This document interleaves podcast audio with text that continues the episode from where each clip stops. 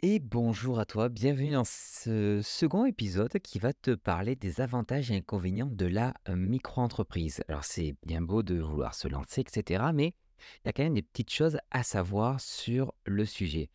Moi, c'est Florian.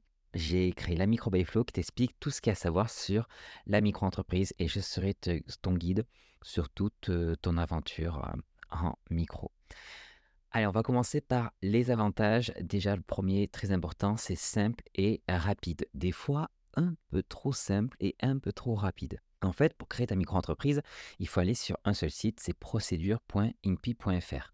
J'en ferai l'objet dans un prochain épisode, mais il y a un seul site pour se lancer. On te demande quelques papiers, c'est-à-dire la photocopie de ta pièce d'identité. Il y a deux, trois informations à indiquer et tu peux avoir rapidement ton précieux sirène, sirette, en l'espace de quelques heures ou quelques jours. La comptabilité est très simplifiée et légère. Tu n'as pas de bilan comptable à faire, tu n'as pas besoin d'un expert comptable ou d'un comptable, et tu as juste à suivre les recettes, c'est-à-dire ce qui rentre euh, dans ta micro-entreprise, le chiffre d'affaires que tu vas réaliser. Tu n'as pas d'obligation à noter les dépenses. Concernant les choses à payer, les cotisations sont fixes, c'est-à-dire que pour ton chiffre d'affaires, tu vas payer qu'un pourcentage pour la partie URSAF, un pourcentage de ton chiffre d'affaires. Et ça veut dire que si tu fais pas de chiffre d'affaires, si tu fais pas de vente, tu n'auras pas d'URSAF à payer. Et ça, c'est trop chouette.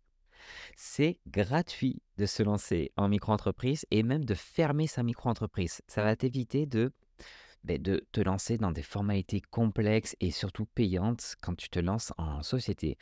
Alors que la micro-entreprise, c'est gratuit. Normalement, sans te demander de payer, c'est que tu es pas sur le bon site officiel. Il y a aussi des aides, des aides euh, que tu peux accéder en micro-entreprise et des petites options fiscales, c'est-à-dire pour les impôts, qui sont pratiques. Il y a notamment l'ACRE, qui est une exonération de cotisation sociale pendant quatre trimestres civils, c'est-à-dire que tu payes deux fois moins d'URSSAF, et tu as euh, une option qui est sous condition, qui est le versement libératoire de l'impôt. Ça te permet de payer un tout petit pourcentage de ton CA pour payer les impôts. Le dernier avantage, c'est le fait que tu n'as pas de TVA, de taxe sur la valeur ajoutée, jusqu'à un certain plafond, un certain seuil à respecter. Mais en dessous de ce seuil-là, tu n'as pas de TVA ni à déclarer à l'État, ni à facturer à ton client. Et comme ça, tu n'as pas besoin de faire de déclaration de TVA tous les mois ou tous les ans.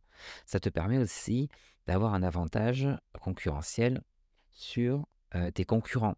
Tes concurrents qui souvent vont facturer la TVA, tu vas pouvoir facturer le même prix sans la TVA. Et donc du coup, plus dans ta poche. Bon, c'est bien beau maintenant tout ça, on va passer aux inconvénients.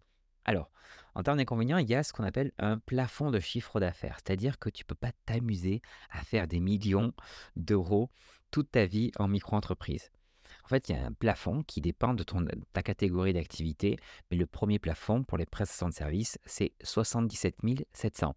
Tu peux dépasser ce plafond de chiffre d'affaires au moins une année sur deux, et si tu dépasses pendant deux années, tu sors de la micro-entreprise la troisième année. Tu n'as pas la possibilité de déduire tes frais. C'est-à-dire que tu es imposé euh, sur ton chiffre d'affaires et non sur ton bénéfice. Je te donne un exemple précis. Imaginons que tu factures une vente à 1000 euros, mais que tu as eu, je sais pas moi, 200 euros d'achat ou de frais, de logiciels, etc. dessus. Et à l'URSSAF, tu vas devoir déclarer 1000 euros et pas 800, pas la différence. Donc, Là, c'est un, inconvénient qui peut être de taille dans le sens où si tu as beaucoup de charges, de frais professionnels, alors la micro-entreprise, ça ne vaut pas forcément le coup. Un autre inconvénient, tu as aussi l'accès au financement qui est assez difficile. Je m'explique. Quand tu vas aller voir les, banques ou tu vas demander des aides ou des choses comme ça, une micro-entreprise, c'est pas tellement bien vu. C'est vu comme des petites entreprises et avec des revenus instables. Et donc, quand tu vas démarrer ta micro-entreprise, surtout la première année, voire même la deuxième, les banques, elles sont pas pas très coopérantes pour accorder des crédits. Encore un autre inconvénient, c'est la protection sociale qui va dépendre du chiffre d'affaires. En fait, tu ne cotises pas pour le chômage, mais tu cotises pour la maladie, la maternité, la paternité, etc. Mais ça va jouer vraiment sur un une partie de ton chiffre d'affaires. C'est-à-dire que La sécurité sociale va voir ce que tu as fait sur l'année dernière, voire max les 3 dernières années.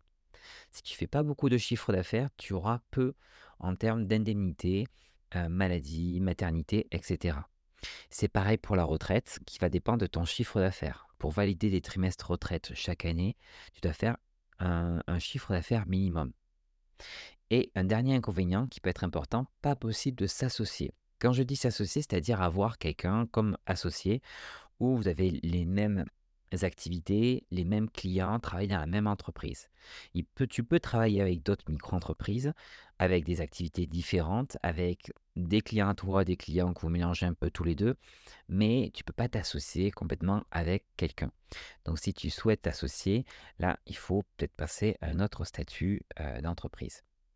Voilà un petit peu les avantages, inconvénients de la micro auto-entreprise. J'espère que ça va t'aider un petit peu à faire le tri, à savoir si c'est ce que tu recherches comme statut. Et dans les prochains épisodes, ben, on rentrera un petit peu dans le vif du sujet sur quelles sont les cotisations sociales, quels sont les plafonds et euh, comment, comment on se lance en micro-entreprise tout simplement. Je te remercie, je te dis à très bientôt pour un nouvel épisode.